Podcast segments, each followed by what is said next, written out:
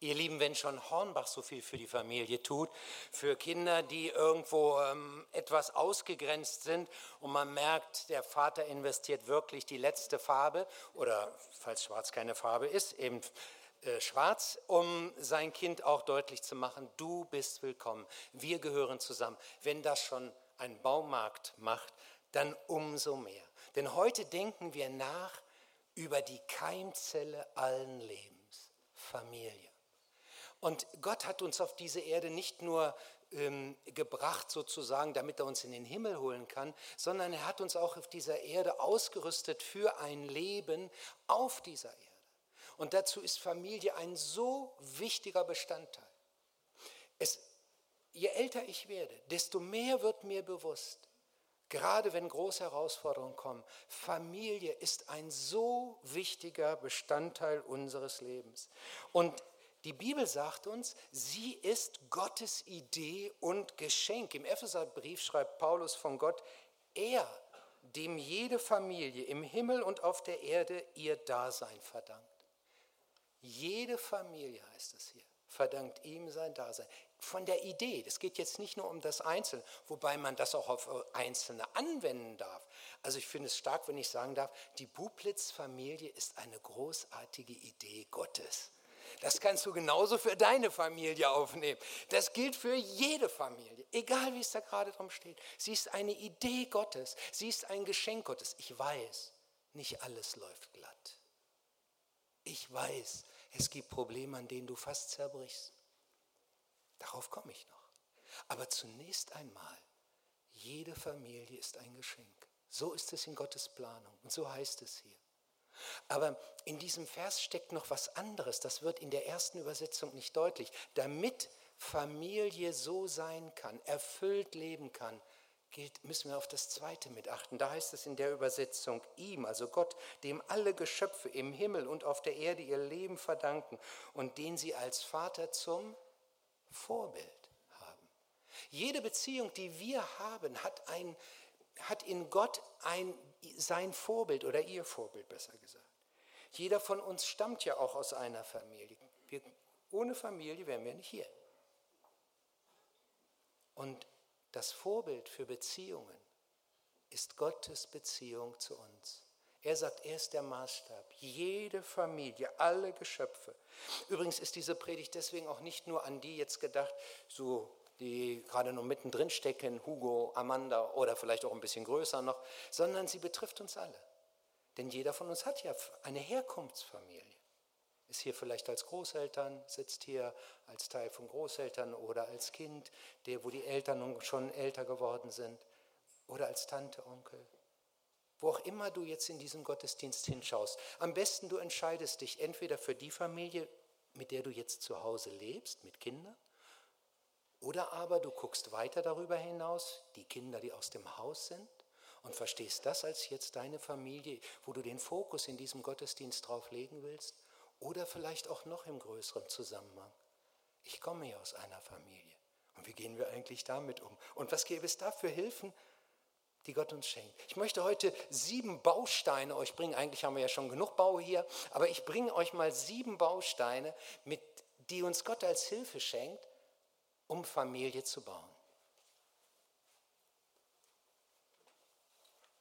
Hier ist der erste schwergewichtige Baustein.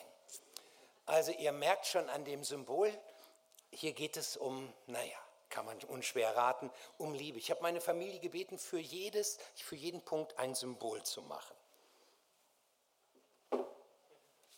Das ist der erste Punkt. Und äh, ihr habt im Infoblatt diesmal keine ausformulierten Predigtpunkte, sondern immer nur ein Anfangsbuchstaben des Predigtpunkts. Ich möchte euch sozusagen interaktiv beteiligen.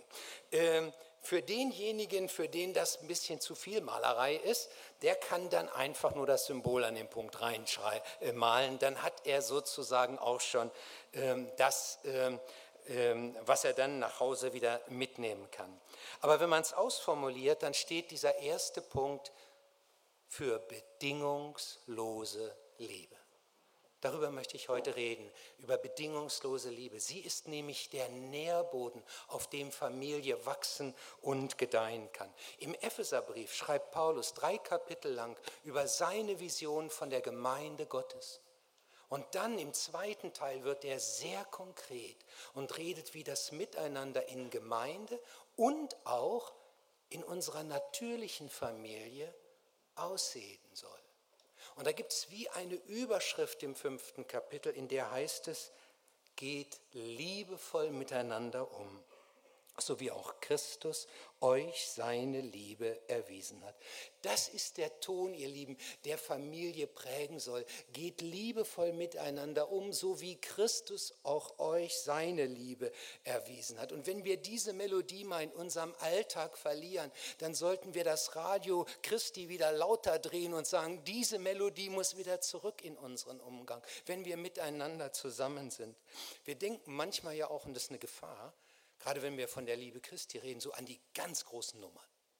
Also richtig aber was tun. Hat die Welt noch nicht gesehen. Das nächste Mal, wenn meine Frau nach Hause kommt, Rosen bis in den obersten Stock, alles und so. Sowas schwebt uns vielleicht vor Augen. Vergiss das ruhig erstmal Spaß für später auf, wir es vielleicht nochmal brauchen. Aber äh, das, was im Moment viel wichtiger ist, ist, unser Alltag ist von kleinen Gesten, die immer wieder stattfinden von Worten, liebevollen Worten viel mehr geprägt, von körperlicher Nähe vielleicht auch, wo wir sagen, komm her, lass dich einfach mal drücken, schön, dass du wieder da bist. Und über solche Dinge sieht man dann manchmal hinweg. Ist für mich bewegend und auch fast ein bisschen bedrückend, wenn ich höre, dass Leute auch hier unter uns mir sagen, ich, von, ich bin von meinen Eltern nie richtig in den Arm genommen worden. Das hat wahrscheinlich die vorige Generation nicht für so wertvoll oder nicht so wichtig geachtet. Aber es ist eigentlich so ein wichtiges Zeichen. Mensch, ich habe dich lieb, dass du da bist. Stellt euch doch mal Folgendes vor. Hier, wir haben einen Kindergarten hier, die Kinder werden immer abgeholt. Wenn ein Kind, wenn es abgeholt wird von seiner Mutter oder von dem, dem es gerade Vater meinetwegen auch abgeholt wird, dann hört, Mann, schön, dass du da bist. Lass dich erst mal drücken. Wie war denn der Vormittag? Ich bin sicher, oder würde sagen, ziemlich wahrscheinlich ist es, dieses Kind sprudelt los und erzählt sofort. Freut sich, dass es so in den Arm genommen wird, dass es so willkommen geheißen wird. Ist auf jeden Fall eine bessere Nummer als die, wenn da die Eltern stehen, noch ein bisschen miteinander reden und sagen, nun beeil dich mal, ich müssen jetzt los, zieh mir endlich deine Jacke an. Wenn nicht, gehe ich jetzt ohne dich los. Verstehst du? Den Ton kenne ich auch. Aber der baut nicht so. Der baut nicht so. Bedingungslose Liebe heißt, Du wirst geliebt, weil du da bist. Jeder in der Familie weiß sich wertgeschätzt, unabhängig von seiner Leistung. Ich möchte das mal ganz dick unterstreichen, weil ich hier selbst einen Fehler gemacht habe, auf dem ich meine Kinder hingewiesen habe. Und sie haben das nicht nur, das nicht nur, ich rede hier nicht nur von Wochen oder von Monaten, sondern von einer längeren Zeit. Ich sah das anders. Aber als ich dann merkte, sie haben recht, da hat mir das sehr weh getan und hat mich Tränen gekostet. Ich möchte dich bitten, geh mit deinen Kindern nicht so um, dass du sie irgendwie einstufst. Es gibt schon genug Ranking in dieser Welt. Das muss nicht noch in der Familie gesteigert werden. Von daher bedingungslose Liebe, das heißt, weil du da bist, so wie du bist, bist du geliebt. Ich weiß nicht, wie das in deiner Herkunftsfamilie gehandhabt wird oder wie es zu Hause gehandhabt wird. In dieser Predigt möchte ich euch bitten, einmal dann das in das Infoblatt wieder reinzugucken. Und dann steht, seht ihr, da sind so unter der Überschrift, dieser Teilüberschrift, äh, zehn, äh, Ziffern 1 bis 10. Und ich weiß nicht, ob du den Mut hast, einmal offen das anzukreuzen, wie du glaubst, wie wird dieser Wert bei mir zu Hause in unserer Familie umgesetzt. Das bitte ich dich jetzt einmal, dass du einmal überlegst, wie steht es eigentlich um bedingungslose Liebe in, der, in deiner Familie. Und je höher der Wert, desto stärker ist die Umsetzung. Ähm, ich möchte dich bitten, das einfach zu tun. Vielleicht traust du dich auch nicht so ganz, weil du das Gefühl hast, der Nachbar sieht mit rein und wenn der dann vielleicht was alles denken mag, aber hab doch mal den Mut, dich zu Hause dann hinzusetzen und dann darüber nachzudenken. Ich gebe auf jeden Fall jetzt einen Moment Zeit, dass ihr darüber nachdenken könnt und euch selbst einmal das einschätzen. Es geht nicht um gut oder schlecht, es geht einfach um ehrliche Aufnahme.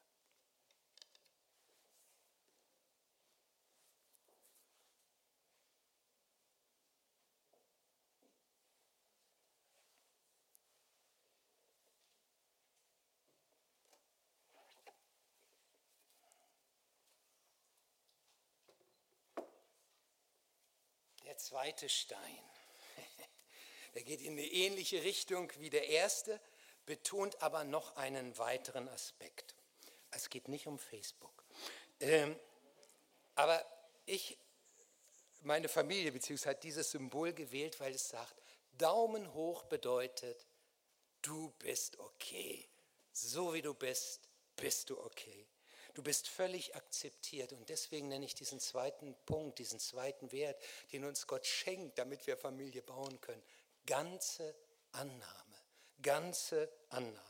Viele von uns kennen und schätzen den Vers aus dem 139. Psalm. Da heißt es, Herr, ich danke dir dafür, dass du mich so wunderbar und einzigartig gemacht hast. Es ist eine starke Ermutigung, wenn man mal selbst irgendwie mit sich nicht zufrieden ist und denkt, ach, du schaffst das nicht und wer bist du überhaupt und hast das Gefühl, du kannst unterm Teppich gerade stehen sozusagen, ähm, weil du so wenig Selbstbewusstsein in dem Moment hast. Ist dir irgendwie genommen. Und dann kommt so ein Wort und dann baut es dich auf und es stärkt dich. Aber genauso wie es für uns, jeden selbst gilt, gilt es natürlich auch dem anderen. So wie er ist, ist er auch Gottes geliebtes Geschöpf einzigartig und wunderbar gemacht.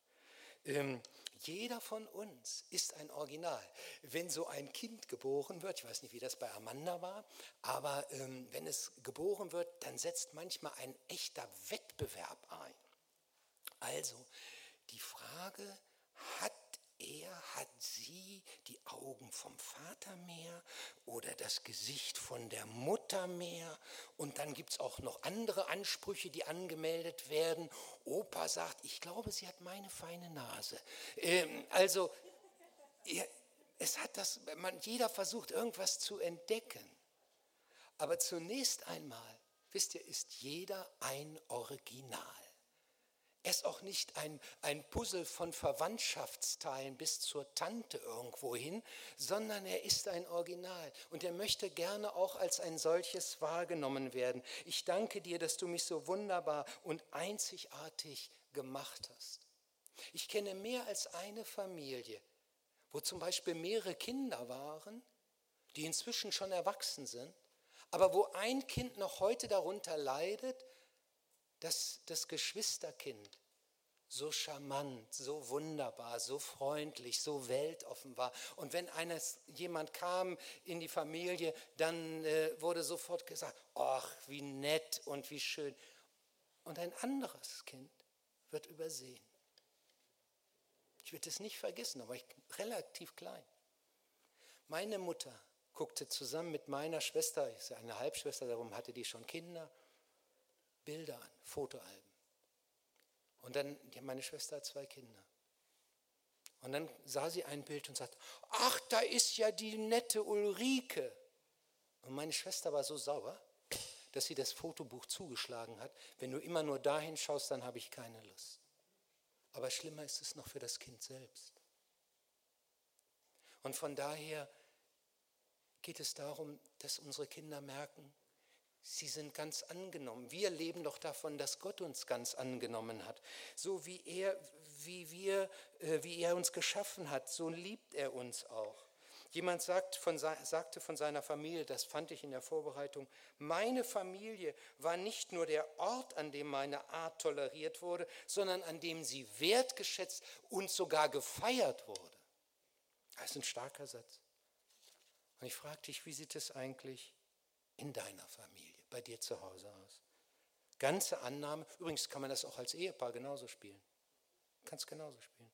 Ganze Annahme bedeutet, in jeder, jeder ist in seiner Art angenommen. Es wird ein Umgang gegenseitiger Achtung nach innen und außen gelebt. Man hat Respekt gegenüber den anderen Glaubensrichtungen, Lebensformen, Kulturen und Rassen. Das ist auch ein wichtiger Punkt, der in Familie zuerst praktiziert werden will. Wie wird das in deiner Familie gehandhabt? Ich gebe dir wieder einen Moment Zeit und du kannst hineinschauen in das Infoblatt und versuch einmal ehrlich zu sein, wie das darin äh, da zu Hause bei dir gehandhabt wird.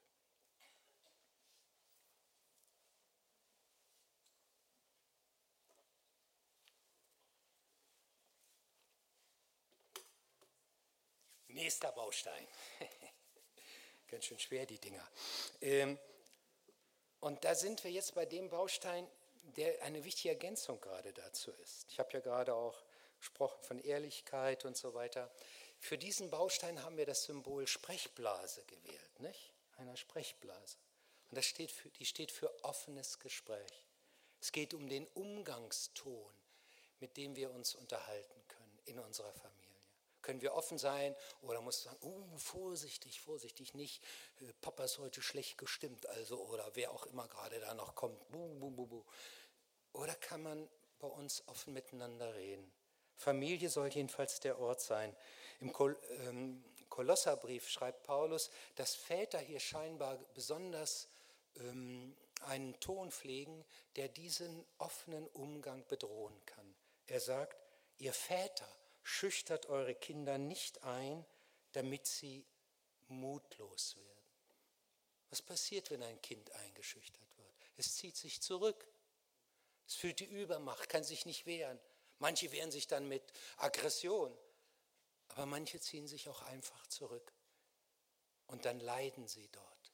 Und Paulus sagt, schaut, dass dieser Gesprächsfaden, dass dieses offene Gespräch zu euren Kindern nicht abreißt.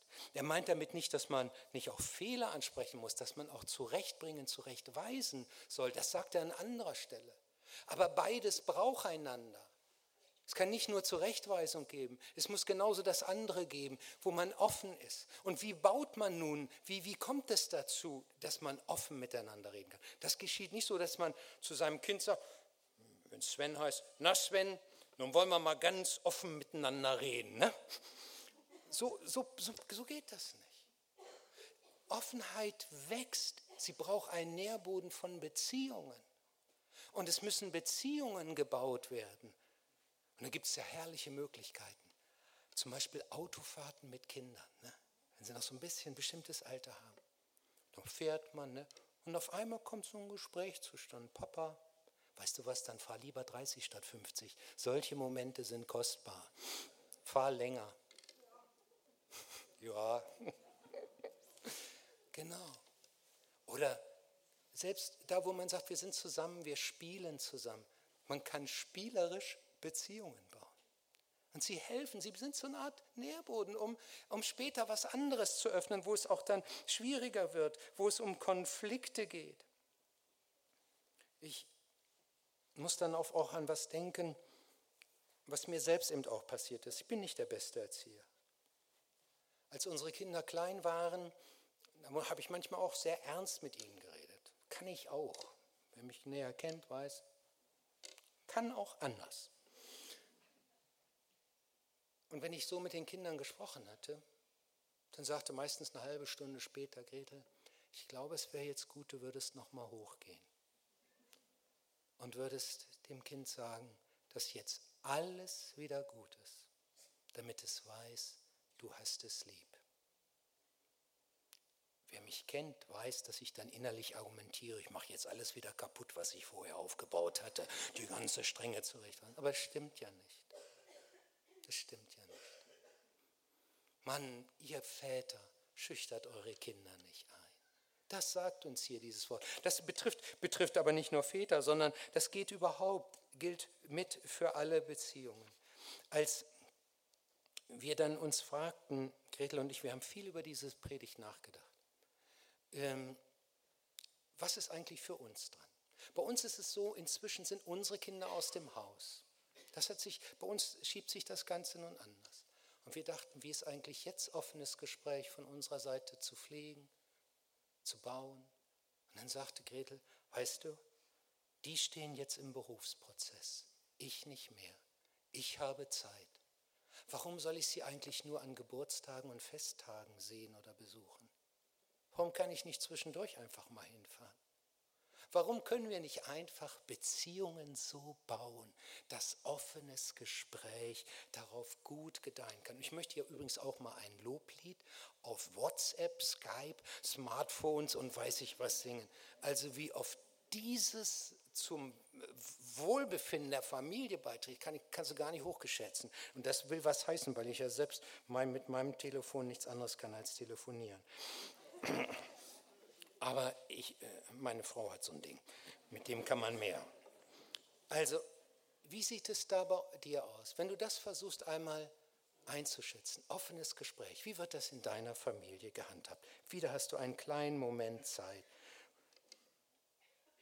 Offenes Gespräch, wo man in Konflikten offen und ohne Angst miteinander redet, wo man Gelegenheiten schafft und es gibt, wo man in guter Atmosphäre und ohne Druck reden kann.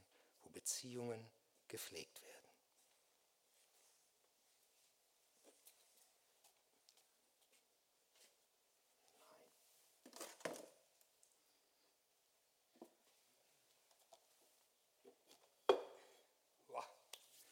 Ist wieder einer aufgewacht. Äh, dieser Stein ist der nächste Baustein. Und er wird eben hier ein, durch symbolisiert durch ein Haus. Und das Haus steht für die Familie als ein Ort, wo man sich zurückziehen kann, wo man nichts befürchten muss. Ein Ort, an dem man das erleben kann, was ich einmal so formulieren will. Umfassende Geborgenheit. Umfassende Geborgenheit. In diesem neunten Vers des Psalms 4 wird das so auf herrliche Weise ausgedrückt. Das ist ein starkes Wort für ein Zuhause. In Frieden kann ich mich nun hinlegen und schlafen. Denn du, Herr, gibst mir einen Ort, an dem ich unbehelligt und sicher wohnen kann.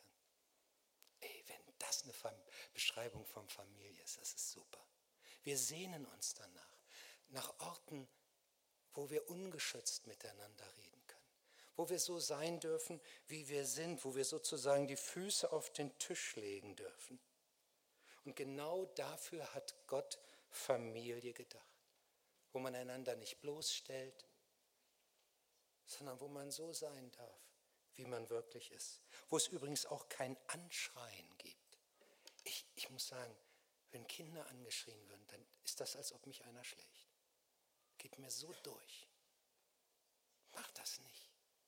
Wenn du etwas ernst sagen willst, dann sag es ruhig und mit gleichbleibender Stimme dann, dass die Botschaft ankommt. Aber schrei nicht. Du machst etwas ganz Kostbares kaputt.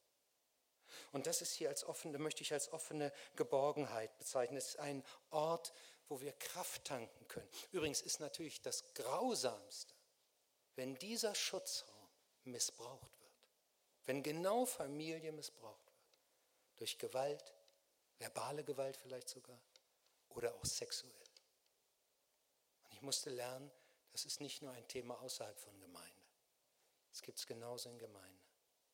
Die Biografie von Peter Strauch, diesem tollen Pastor, zeigt, wie sehr er darunter gelitten hat, dass sein Vater so handelte.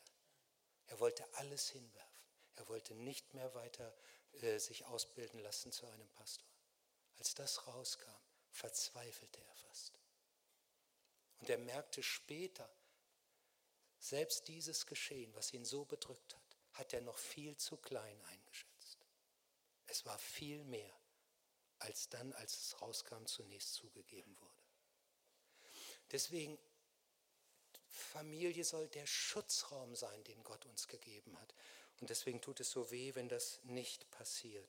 Wenn jedoch umfassende Geborgenheit in einem Haus gelebt wird, dann gibt es da keinen Missbrauch auch nicht Gewalt, ja auch nicht verletzende Worte. Und wenn es passiert, dann muss man gucken, dass man wieder, gerade wenn es im kleinen Rahmen passiert, sozusagen wieder zurückkommt. Wenn es richtig massiv ist, dann geht es nicht ohne äußere Hilfe.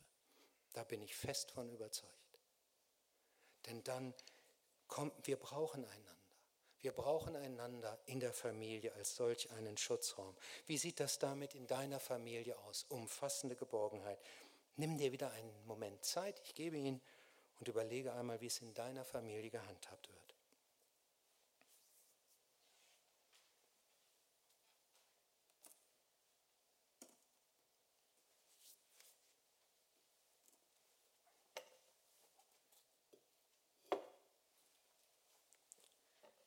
Ich habe unterschätzt, wie schwer diese Steine sind.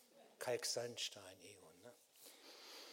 Ähm, dieses Symbol, das steht für etwas, was manchmal Unternehmer oder Vorgesetzte beklagen bei Lehrlingen. Sie sagen, dass manche Lehrlinge die einfachen Regeln des Zusammenlebens nicht richtig kennengelernt haben. Also ich meine Respekt voreinander, Pünktlichkeit, Achtung, äh, Verlässlichkeit, so, so, Werte, die später im Beruf und im Zusammenleben überhaupt eigentlich ein, von großer Bedeutung mit sind. Und dafür soll dieses Symbol mitstehen. Es zeigt das Miteinander an, das zuerst in der Familie gelernt werden muss. Da ist nicht die Schule als erstes für zuständig, auch nicht die Gesellschaft oder irgendein anderes Umfeld. Da ist zuerst Familie der Raum. Und zwar der Raum für gegenseitige Verantwortung. Gegenseitige Verantwortung. Paulus redet darüber sehr klar, wenn es äh, um Verantwortung in der eigenen Familie geht. Er sagt, wenn sich jemand nicht um seine Angehörigen kümmert, vor allem, vor allem um die, die unter einem Dach mit ihm leben, verleugnet er den Glauben. Also wenn es da nicht stimmt, spar dir das Gerede von Jesus und überhaupt. Das ist, da, da zeigt sich sozusagen eine sehr praktische äh, Weise oder eine Sache auch aus dem Neuen Testament. Denn Familie lebt von gegenseitiger Verantwortung, von Eltern, die alles für ihre Kinder tun, von Kindern, die später ein Stück Verantwortung auch für Eltern übernehmen, wo sie diese Verantwortung nicht mehr wahrnehmen können. Da brauchen wir einander. Es ist ja ein super Geschenk, wenn du Freunde hast, mit denen du so zu, die du anrufen kannst, wenn, es, wenn du selbst dringend Hilfe brauchst. Es ist toll, wenn wir in der Gemeinde uns so kennen, dass wir sagen, ich kenne äh, Mitchristen hier, andere Leute aus der Gemeinde und wenn ich jetzt irgendwo Not habe, die stehen mir zur Seite. Das ist super, dafür sind wir auch da.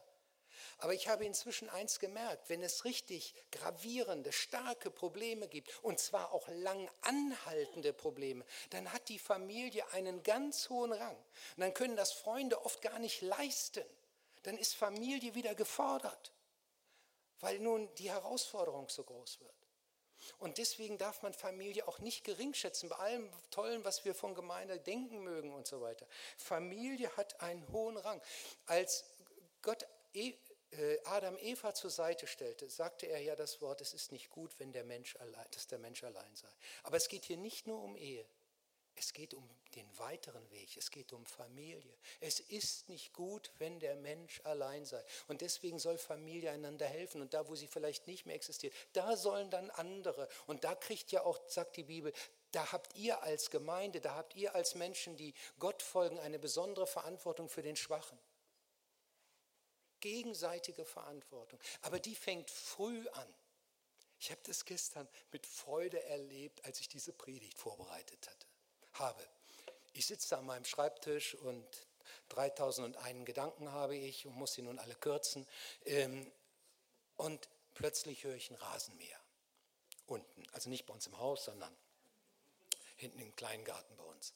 Ich habe schon meine Frau im Verdacht. Stehe auf und gucke runter und was sehe ich? Ich sehe unseren fünfjährigen Nachbarsjungen. Schiebt den elektrischen Rasenmäher, neben ihm seine Mutter, hält so an der Seite den Rasenmäher etwas fest, aber er dahinter stolz wie Oskar. Weißt du, der hat nicht gesagt, ich habe heute, den, äh, meine Mutter hat den Rasen gemäht, Mama. Der wird sagen, Heute habe ich den Rasen gemäht. Mama ist nur nebenher gegangen. Versteht ihr? Und dann dachte ich, ey, das ist es. Genau darum geht es bei gegenseitiger Verantwortung. Vertrauen und Verantwortung. Du kannst nicht Verantwortung übernehmen, wenn du nicht auch gleichzeitig Vertrauen kriegst. Aufgaben geben und Gaben entdecken. Das gehört, das, dafür ist die Familie der Ort, um, um, um das mitzulernen. Ähm, ich weiß, später ist nicht nur Freude, wenn man Rasen mähen muss. Ne? Da wird es auch andere Zeiten geben. Ähm, aber dann hat man hier etwas gelernt von Pflichten, die man übernimmt. In der Familie gibt es ja nicht nur Rechte, sondern auch Pflichten. Und man tut übrigens seinem Kind nichts Gutes, wenn man ihm versucht, alle Verantwortung und auch alle Aufgaben immer wieder zu entnehmen. Ich bin bis heute froh, dass unsere Kinder Zeitung austragen durften. Durften. Ähm, wir haben sie sehr ermutigt dazu. Wir wollten, dass sie Verantwortung übernehmen. Gegenseitige Verantwortung. Man weiß um Verpflichtungen und hilft sich gegenseitig. Man wird in seinen Gaben und Fähigkeiten gefördert und herausgefordert. Man lernt grundlegende Dinge des Zusammenlebens. Wie wird das bei euch praktiziert? Denkt einmal darüber nach und ihr habt jetzt wieder einen Moment Zeit für das Infoblatt.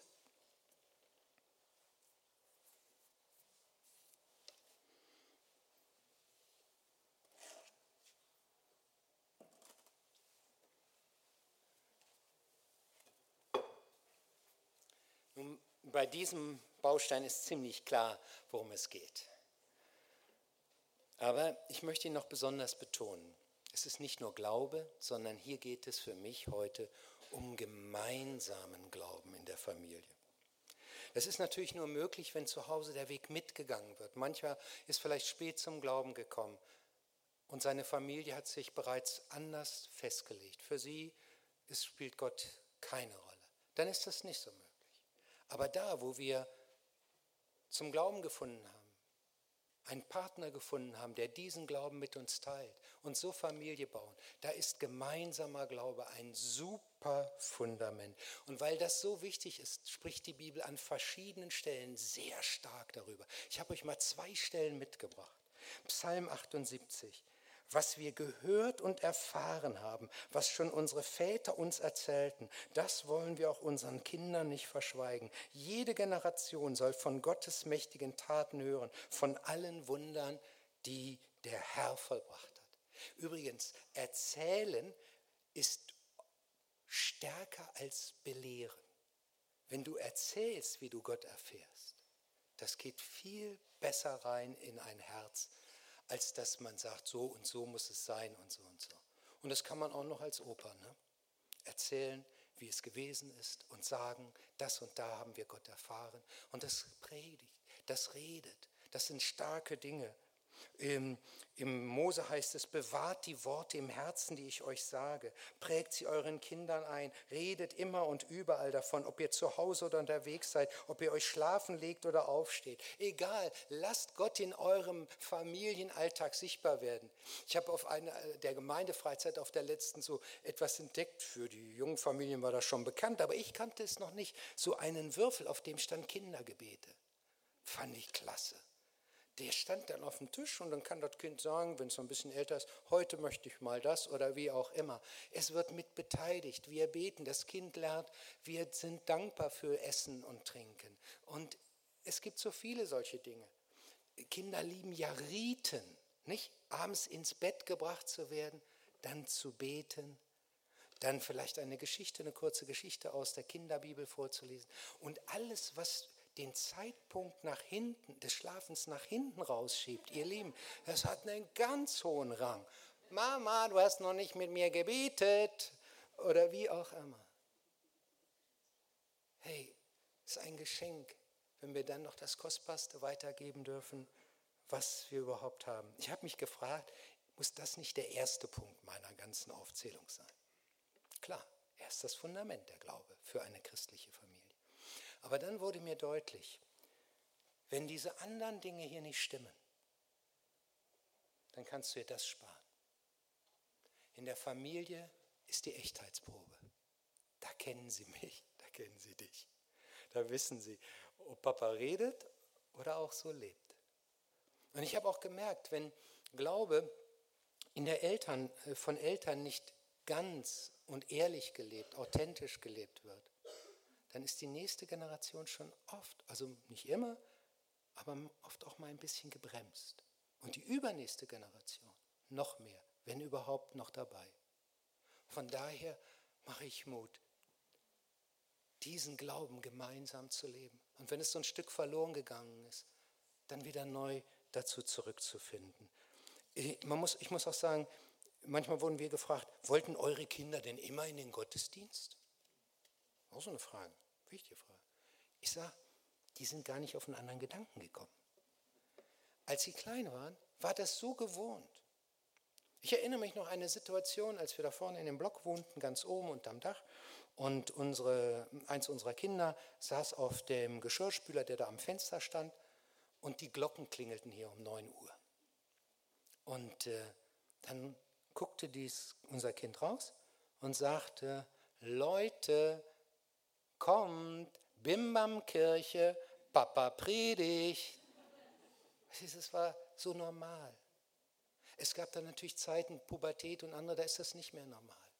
Und da hörten Kinder auch nicht mehr so einfach auf die Eltern. Aber weißt du was? Da gab es eine, einen You-Treff, der uns geholfen hat. Da gab es Freunde, die damit dabei waren, die das gestärkt, das Ganze mit stärkten.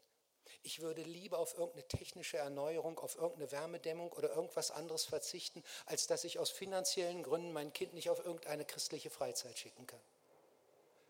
Das sind Zukunftsinvestitionen, die sind weit wichtiger als das, was wir hier machen. Ihr Lieben, gemeinsamer Glaube dem Kind nahezubringen oder uns gegenseitig im gemeinsamen Glauben auch zu stärken, ist ein Riesengeschenk. Wie sieht es da bei euch, bei dir zu Hause aus?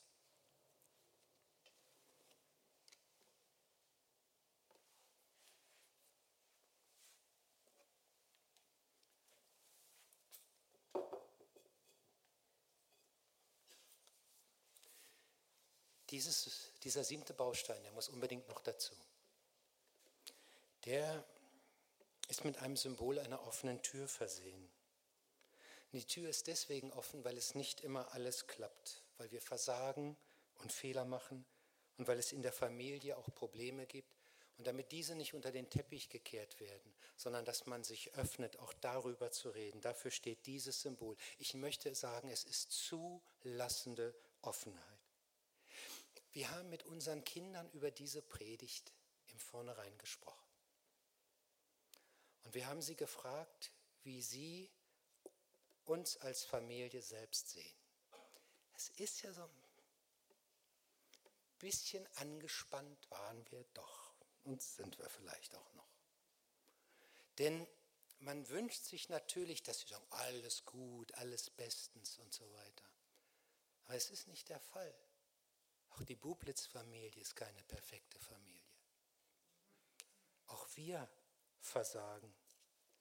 Und weil man das aber eigentlich nicht so gern hört, möchte ich euch auf ein Wort aus der Bibel hinweisen. Da heißt es in Sprüche 12, wer dazu lernen will, lässt sich gerne belehren. Also mit dem gerne habe ich noch ein bisschen Probleme, aber irgendwie sehe ich, es ist gut. Wer es hasst, auf Fehler hingewiesen zu werden, ist dumm. Und das, ich denke, das ist ein gutes Wort. Wir brauchen Gottes Hilfe und Erbarmen natürlich dann, wenn wir solche Fehler bei uns entdecken. Auch wir als Familie leben von seiner Zuwendung. Und deswegen möchte ich unbedingt diesen Vers noch dazu schieben hier aus, wo Jesus sagt, die Gesunden brauchen keinen Arzt, sondern die Kranken. Ich bin gekommen, um Sünder zur Umkehr zu Gott zu rufen und nicht solche, die sich sowieso für gut genug halten. Und nun kann es sein, wenn man ein massives Problem hat, dass man merkt, hier kommt man selbst nicht weiter und ist wahrscheinlich einer der schwierigsten Punkte, sich dann so zu öffnen, dass man sagt, wir schaffen es nicht allein. Das will keiner von uns gern zugeben. Aber ich mache Mut, du musst dich nicht schämen, Hilfe in Anspruch zu nehmen. Es wäre viel schwieriger, wenn du sagst, ich versuche alles zu kaschieren. Wir spielen einander hier heile Welt vor. Nein, manchmal brauch, gibt es Hilfe aus der Gemeinde oder vielleicht brauchen wir auch professionelle Hilfe. Das ist nicht etwas, wofür wir uns schämen müssen. Schämen sollten wir uns, wenn wir das alles verstecken. Das ist nicht gut. Gott hat uns ja nicht, will uns ja nicht perfekt nur äh, wahrnehmen. sondern er ist gekommen, uns zurechtzubringen. Und deswegen dieser letzte Punkt, zulassende Offenheit.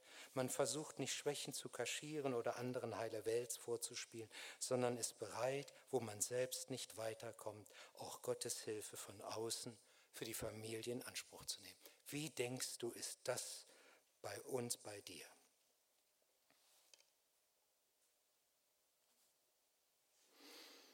So, und damit sind wir am Ende. Und weil aber noch etwas ganz Wichtiges erfolgen muss, das aber wahrscheinlich jetzt hier nicht in diesem Raum so klappt, möchte ich es sagen. Denn jetzt geht es darum, nicht einfach zu sagen, wir sind gut, wir sind weniger gut oder wir sind schlecht oder so, sondern es geht den nächsten Schritt zu entdecken, wo wir etwas umsetzen können an einem Punkt, wo wir sagen, diesen Wert, den Gott uns da gibt, das möchte ich gerne wieder verstärken bei mir in der Familie. Da möchte ich etwas für tun. Wir haben als Ehepaar darüber nachgedacht. Ich möchte dir Mut machen, das auch heute vielleicht zu tun. Besser bald zu tun, weil es sonst oft unterbleibt. Es steht darunter, nimm den Bereich mit dem schwächsten Wert und überlege, welche Hilfe dir Gott gibt. Und wenn du sie umsetzen willst und wie du sie umsetzen willst, um diesen Wert in deiner Familie zu stärken. Natürlich kannst du auch einen anderen Bereich für den nächsten Schritt wählen, wenn das besser passt. Aber versuche nicht perfekt zu sein und nimm dir nicht zu viel vor.